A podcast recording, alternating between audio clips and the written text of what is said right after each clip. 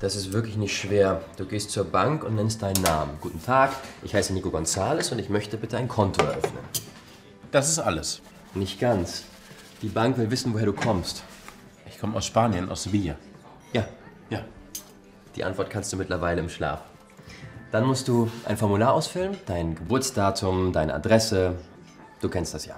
Ich schreibe einfach, Tarek, zwei Schnitzel bitte.